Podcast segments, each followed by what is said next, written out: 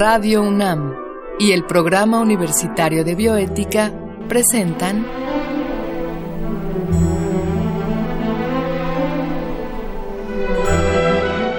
El Árbol de las Ideas. Bioética, Ciencia y Filosofía para la Vida. Con Paulina Rivero Weber.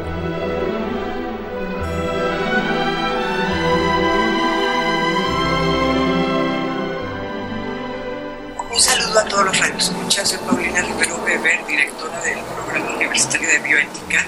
Y estamos al aire en esta ocasión para tratar un tema sumamente interesante y sumamente debatido, el concepto de dignidad, desde el punto de vista de la bioética y de la filosofía.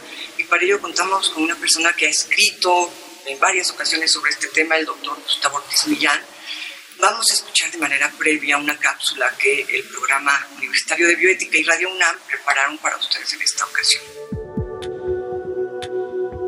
Imaginemos a una persona que abandona el trabajo en el que era maltratada y sale de la oficina de su jefe a quien le ha dejado claro que no tolerará una burla más. Podríamos decir que al haber hecho esto, la persona ha mantenido su dignidad. Sin embargo, esta palabra es difícil de definir. Por ejemplo, dignidad sería también que esta persona pudiera mantener su trabajo sin recibir ningún tipo de insulto. Así, el ejemplo anterior parecería más un acto de orgullo que de dignidad. Otros dirían que además de permanecer en el trabajo, esta persona debería haber conseguido un aumento salarial o una promoción laboral. Probablemente el jefe de esta persona lo que realmente quería conseguir es que renunciara.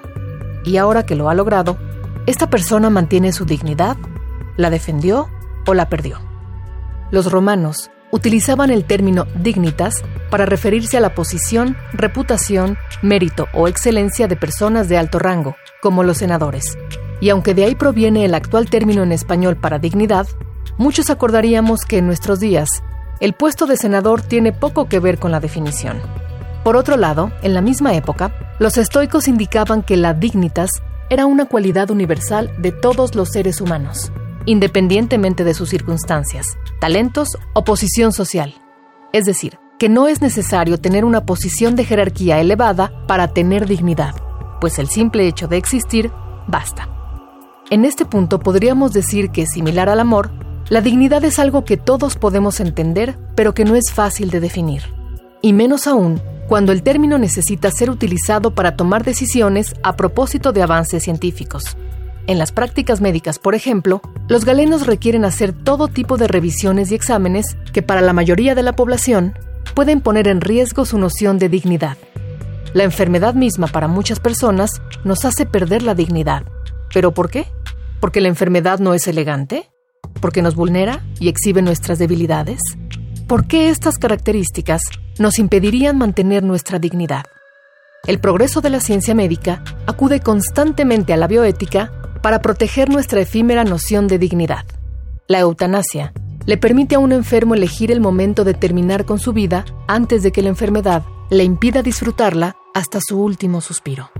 La interrupción legal del embarazo apela a evitar que un ser humano nazca en situaciones desfavorables, ya sea económicas o sociales, lo que definitivamente pondría en peligro su dignidad.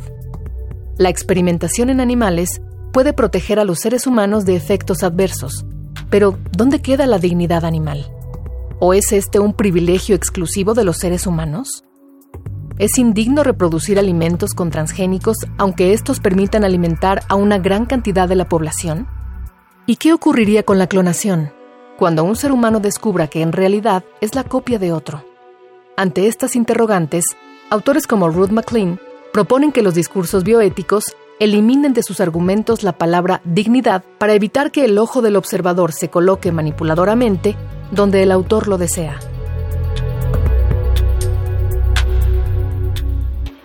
Les decía yo que estamos con el doctor Gustavo Ortiz Millán, un destacado investigador de nuestra máxima casa de estudios, y él pues es especialista en ética, es especialista en bioética, así como en filosofía de la mente y de la acción. Eh, pertenece a muchas organizaciones, entre ellas el Colegio de Bioética, la Asociación Filosófica Mexicana, y hoy se encuentra aquí para hablarnos pues de este tema, el concepto de dignidad. Eh, querido Gustavo, gracias por aceptar hablar de este tema que, ya sabemos que tú y yo pensamos diferente y por eso me interesa tanto eh, escucharte y, que me expliques muchas, muchas cosas. Eh, pero quizá para nuestro auditorio, primero que nada, convenga, como siempre, pues que nos dijeras qué entendemos por el concepto de dignidad, partir de algo básico para tener en común un marco teórico, ¿no? ¿Cómo podrías tú... primero que nada, muchas gracias por la, por la invitación. Es para mí un honor eh, participar en este programa. Y a ver, el, problema de, definir el concepto de dignidad. En parte, ese es uno de los de, las discusiones que hay en torno a la dignidad. No hay un no hay un solo eh, una sola definición, una sola concepción de lo que es la bioética, perdón, de, lo que es eh, la dignidad. Eh, a ver, el concepto de dignidad es un concepto muy viejo que encontramos en la filosofía desde tiempos de los romanos. Ya filósofos romanos hablaban de, de, la dignidad, pero ellos pensaban en la dignidad como, como un concepto de jerarquía. Había gente que tenía más dignidad y es un concepto, eh, es, una concepción de, de, la dignidad que todavía usamos hoy en día cuando hablamos, por ejemplo, de dignatarios, que es gente que, tiene, que tiene una jerarquía especial. Eh, y ellos pensaban, eh, de, de, hecho, gente como Cicerón empezaron a usar el, concepto para referirse a que los seres humanos teníamos una dignidad diferente, superior a la de otros seres de la creación, pues porque teníamos racionalidad, pero que era algo que, que podía perderse. ¿sí? Si uno actuaba irracionalmente, perdía esa dignidad. Es algo que todavía es un concepto, una una concepción de la dignidad que todavía usamos, ¿no? Eh, por ejemplo, cuando decimos algo así como, uh, esta persona hizo algo que, que, no era propio de su dignidad o, o esto es, esto es indigno de esta persona, el haber hecho esto. O cuando decimos, pero es que esto es indigno, ¿no? O sea, ¿cómo me pudieron haber hecho esto? Esto es indigno, ¿no? Es, es algo que usamos de manera constante, ¿no? Sí, entonces hay un sentido de la, de la dignidad en el que eh, la dignidad es algo que se puede ganar o perder, que viene en grados, que hay, que hay más dignidad o menos, ¿no? También es el sentido, por ejemplo, de, de, la palabra cuando hablamos de que el trabajo dignifica, ¿no? O sea, uno puede tener más dignidad en virtud de, de trabajar. Sin embargo, eh, aunque ese fue el concepto de, de, dignidad que imperó durante mucho tiempo en la historia de la filosofía, eh, el concepto fue retomado en la filosofía moral de, del filósofo alemán Immanuel Kant en el siglo XVIII y Kant, particularmente en la fundamentación de la metafísica de las costumbres, él dice que los seres humanos tenemos una dignidad eh, que no podemos perder, que la tenemos en virtud de ser seres racionales y de ser seres autónomos. Y esto tiene que ver con que los seres humanos, en virtud de que somos racionales, somos la fuente de, eh, somos lo que posibilita la existencia del valor en el mundo. Claro. Es decir, en el mundo habría valor si no hubieras que valoraran las cosas por sí mismas no tienen valor. Claro. Entonces, al ser nosotros la fuente de valor, tenemos un valor diferente al de las cosas. Yo tenemos un valor intrínseco. Entonces, a esto, a, la idea de tener un valor intrínseco que, nos damos a nosotros mismos y que, se, tiene su origen en, la idea de, la autonomía, el ser nosotros eh, también la fuente de de las leyes morales, ¿sí? Y, el que nos rijamos por estas leyes morales, que es lo que es, que es lo que es la autonomía, o sea, regirse por las leyes morales que uno se ha dado a sí mismo, esto nos da un, valor especial. Y Kant lo llama dignidad. Pero ya entonces hay un concepto muy diferente de, dignidad que el que habíamos encontrado antes, que era un concepto gradual. No, para Kant la dignidad no es algo gradual, es algo que, que o se tiene o no se tiene y que lo tenemos todos los seres humanos.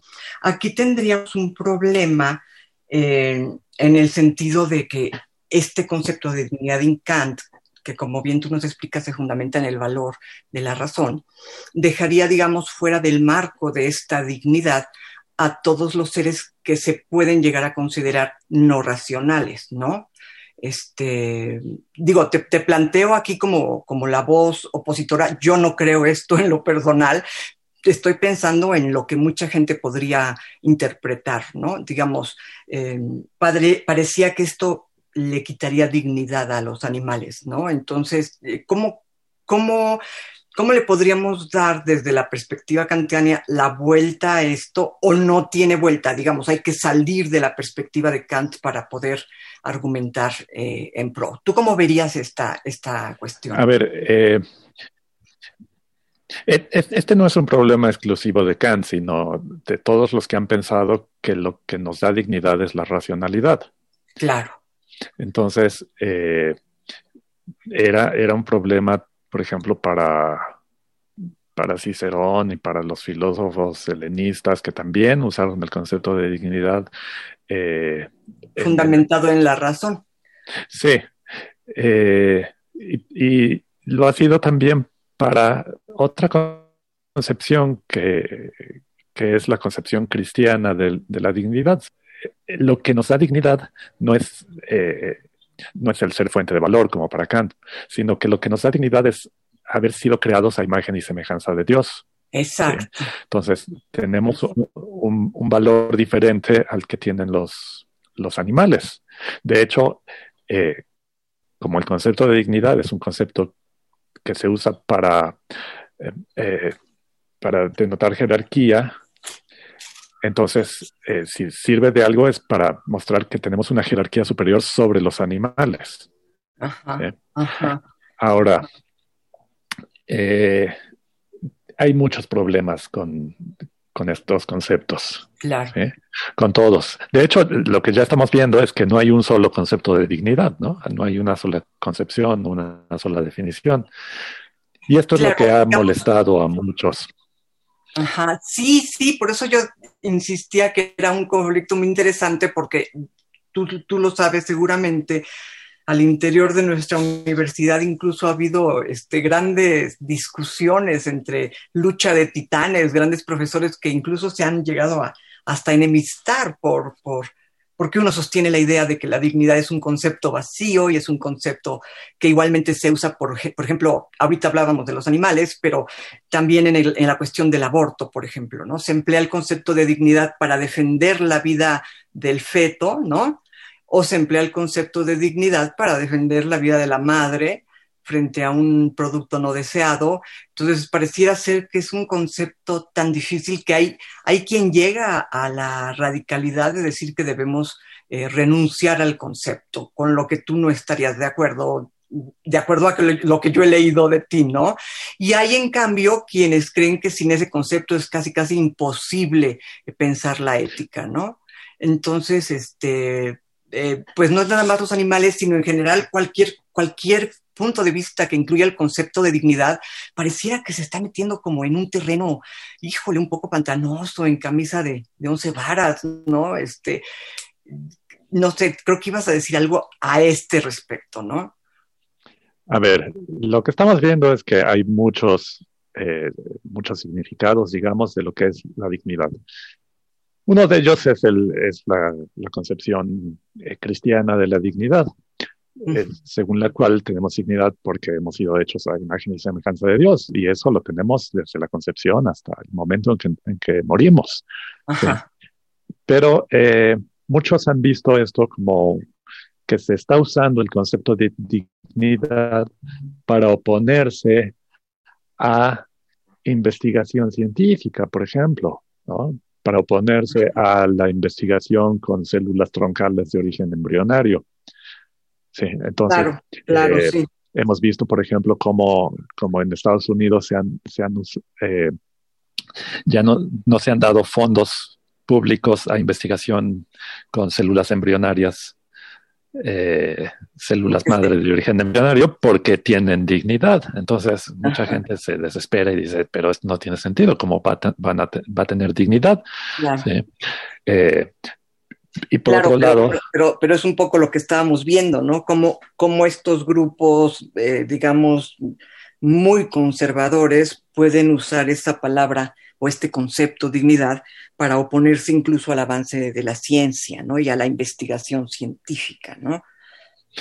Sí, entonces hace 15 o 20 años eh, empezaron a, publicarse artículos gente como Ruth Macklin, Steven Pinker eh, y otros empezaron a publicar artículos diciendo, pero este concepto es un concepto obstruccionista, es un concepto que va en contra del avance de la ciencia y además, mira, es un concepto ambiguo, es vago, o sea, tiene muchos significados y no nos podemos poner de acuerdo acerca de, los significados. Entonces, eh, en el mejor de los casos es redundante. O sea, quiere decir lo mismo, por ejemplo, que autonomía. ¿Sí? O sea, para Kant, ¿qué más quiere decir?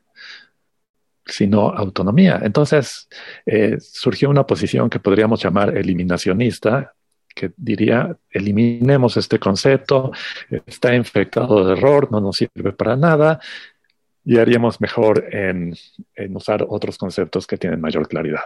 Bueno, pero ¿cuál es el problema de esto? En realidad, uno es que eh, que si procedemos así con este concepto, pues ¿qué nos impide proceder del mismo modo con respecto a otros conceptos? O sea, si nos ponemos a ver los conceptos centrales de la ética, diríamos, bueno, hablemos del concepto de libertad o de igualdad, pero ¿hay consenso acerca de lo, que es la igualdad o lo que es la libertad?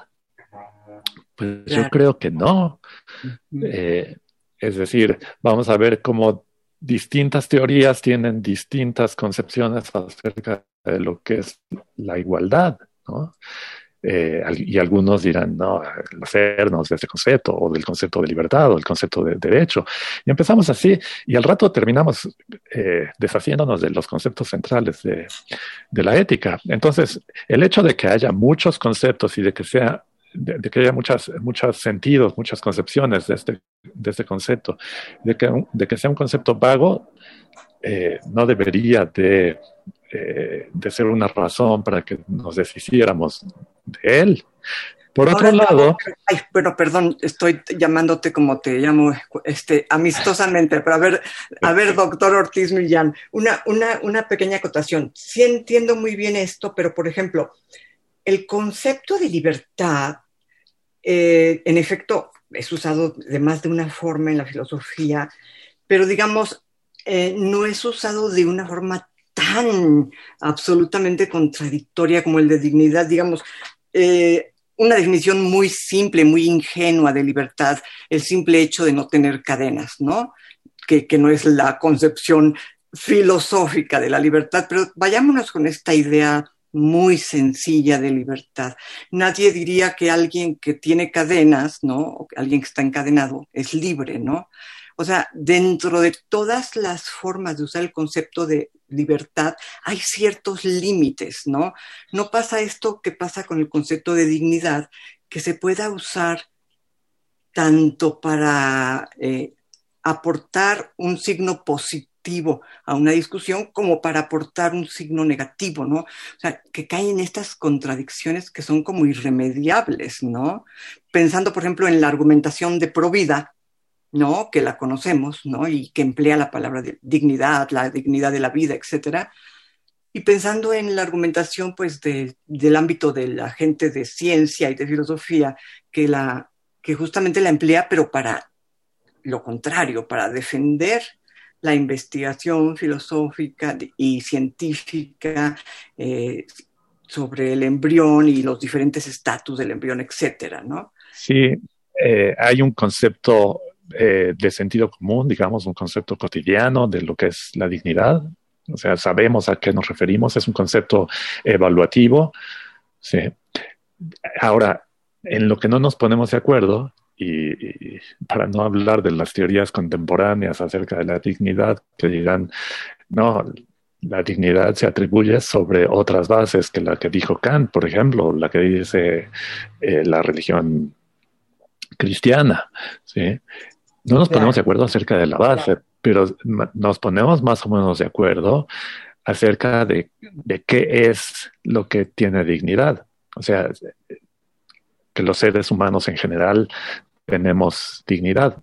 Hay casos problemáticos sobre los que no nos ponemos de acuerdo acerca de si un embrión tiene dignidad o si una persona que, eh, que tiene eh, problemas cognitivos severos, ¿no? Por ejemplo, alguien que tiene un Alzheimer avanzado, que no podemos decir que es racional, tiene dignidad. Entonces, ¿sobre qué base estamos atribuyendo la dignidad? Es más, podríamos citar casos más complicados todavía. ¿Sí? Pensamos, por ejemplo, que hay formas dignas e indignas de tratar a un cadáver. Bueno, ¿sobre qué base? Ni siquiera está vivo, ¿no? Claro. Eh, no es racional. Entonces, ¿sobre qué base estamos atribuyendo la dignidad en ese caso? ¿Sí? Entonces, eh, creo que el, hecho de que creo que hay grandes coincidencias en, cómo usamos el concepto de dignidad, pero hay casos problemáticos. ¿sí? No creo que, sea, que sean usos contradictorios. Fíjate que ahora que lo, que lo planteas así, Gustavo, estoy pensando en el concepto eh, que también trata un colega tuyo y mío, muy, muy querido, el doctor Alejandro Herrera, que es, por ejemplo, el concepto de la sacralidad de la vida, ¿no? que no hay una coincidencia entre todos acerca de en qué sentido es o no es sagrada la vida, pero entendemos lo que quiere decir la palabra eh, sagrado, ¿no? Esto es, hay una, hay una, hay un, hay una, hay un entendimiento básico cuando yo digo, este, es que eso es sagrado, ¿no? Este, para mí la vida de mis hijos es sagrada, o para mí, qué sé yo, ¿no? Eh, creo que por ahí iría esta idea que estás diciendo, que en el fondo, aunque está este conflicto sobre el concepto de dignidad, digamos que todos estamos de acuerdo en que lo que queremos decir es que es algo... Eh, tiene un, valor eh, diferente, un valor superior. Pero a diferencia del concepto de, lo sagrado, creo que ese sí tiene eh, una connotación religiosa mucho más fuerte. Religiosa. Dignidad no la tiene, la puede tener o no tener. Y, el, y creo que hoy en, día, hoy en día hay un uso eh, por parte de, por ejemplo, quienes vinculan la dignidad con los derechos humanos que, que se ha impuesto. Si vemos nosotros la cantidad de declaraciones de derechos humanos que usan el concepto de dignidad, claro. Sí, que, eh, fundamentan estos Declaración de los Derechos Humanos. Sí, eh, no sé, cantidad de, declaraciones de, derechos humanos que dicen que el fundamento de los derechos humanos es la dignidad. Sí, sí, el, el, lo grave sería que al eh, cuestionarla se pudieran... ¿Podemos deshacernos del concepto así tan fácil? Me parece que no. Ajá, sí, el peligro sería que se cuestionaran entonces esos derechos si están fundamentándose en este concepto, ¿no? Ese sería, digamos, el peligro que tú verías, de, acuerdo a lo que también eh, he leído de lo que has escrito al respecto, ese sería el peligro más grave del, cuestionamiento del concepto de dignidad, ¿no? Desde tu perspectiva, esa sería, digamos, el Ahora, claro. Sí, te escucho. Sí, pero, también es, es, una pregunta filosófica interesante la de por, por qué los derechos humanos necesitan un fundamento y por qué el fundamento va a ser la dignidad. Eh, hay, respuesta para, esto, pero, pero creo que es un concepto que, del que difícilmente podemos deshacernos y que más vale que le demos eh, sentido, que seamos conscientes de que hay muchos, muchas concepciones diferentes del concepto, ¿sí? Y que, es un concepto sobre todo que tiene una fuerza retórica que no tienen otros conceptos eh, como, no sé, el concepto de autonomía o el concepto de valor intrínseco o el de racionalidad, en fin. No, no se puede reducir tan fácilmente a estos otros conceptos, porque se pierde en eso, en, su fuerza retórica. Claro, claro. Sí, sí, sí, me parece muy importante esto que señalas. Y nuevamente, yo creo que la, la gran eh, enseñanza, digamos, que nos deja el cuestionamiento de este concepto es pues una enseñanza muy, muy, ay, se nos fue, una enseñanza muy básica de la filosofía que es, eh, tenemos que estar de acuerdo de entrada en el peso teórico que le vamos a dar a nuestras palabras y a nuestros conceptos, ¿no? Quizá cuando estamos hablando de un concepto tan complejo como el de dignidad, eh, pues una lección podría ser, es, comienza por definir qué vas a entender por dignidad, ¿no? O sea, para, para salvarnos, pues, de esta ambigüedad, eh, tal vez, pues, podría ser esa una enseñanza, ¿no? Aceptar que es una palabra muy ambigua, muy difícil y que por lo mismo requiere eh, que al hablar y al emplearla, eh, aclaremos qué vamos a entender por dignidad, ¿no? Pero bueno, eh, Gustavo, pues se nos acaba el tiempo. Creo que esta es una plática muy enriquecedora y muy interesante, pues tú sabes que este es un tema que a todos los filósofos pues nos interesa muchísimo. Y yo, eh, pues ya aquí el productor, el señor Marco Lubián, nos ha hecho la indicación de que se nos acabó el tiempo. ¿Qué te parece si más adelante grabamos un segundo programa en el cual nos continúes explicando y continuemos dialogando sobre este concepto, ya que se nos acabó el tiempo. Y bueno, pues muchas gracias, Gustavo, por, por habernos esclarecido tantas cuestiones en torno a este, a este importante concepto.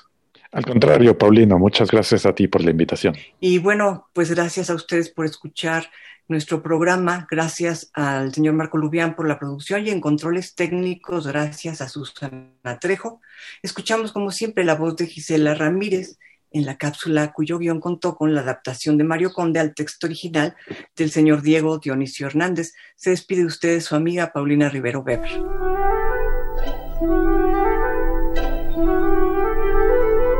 Radio UNAM y el Programa Universitario de Bioética presentaron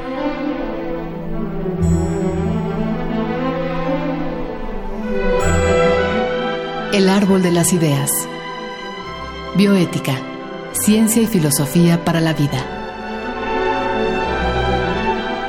Con Paulina Rivero Weber.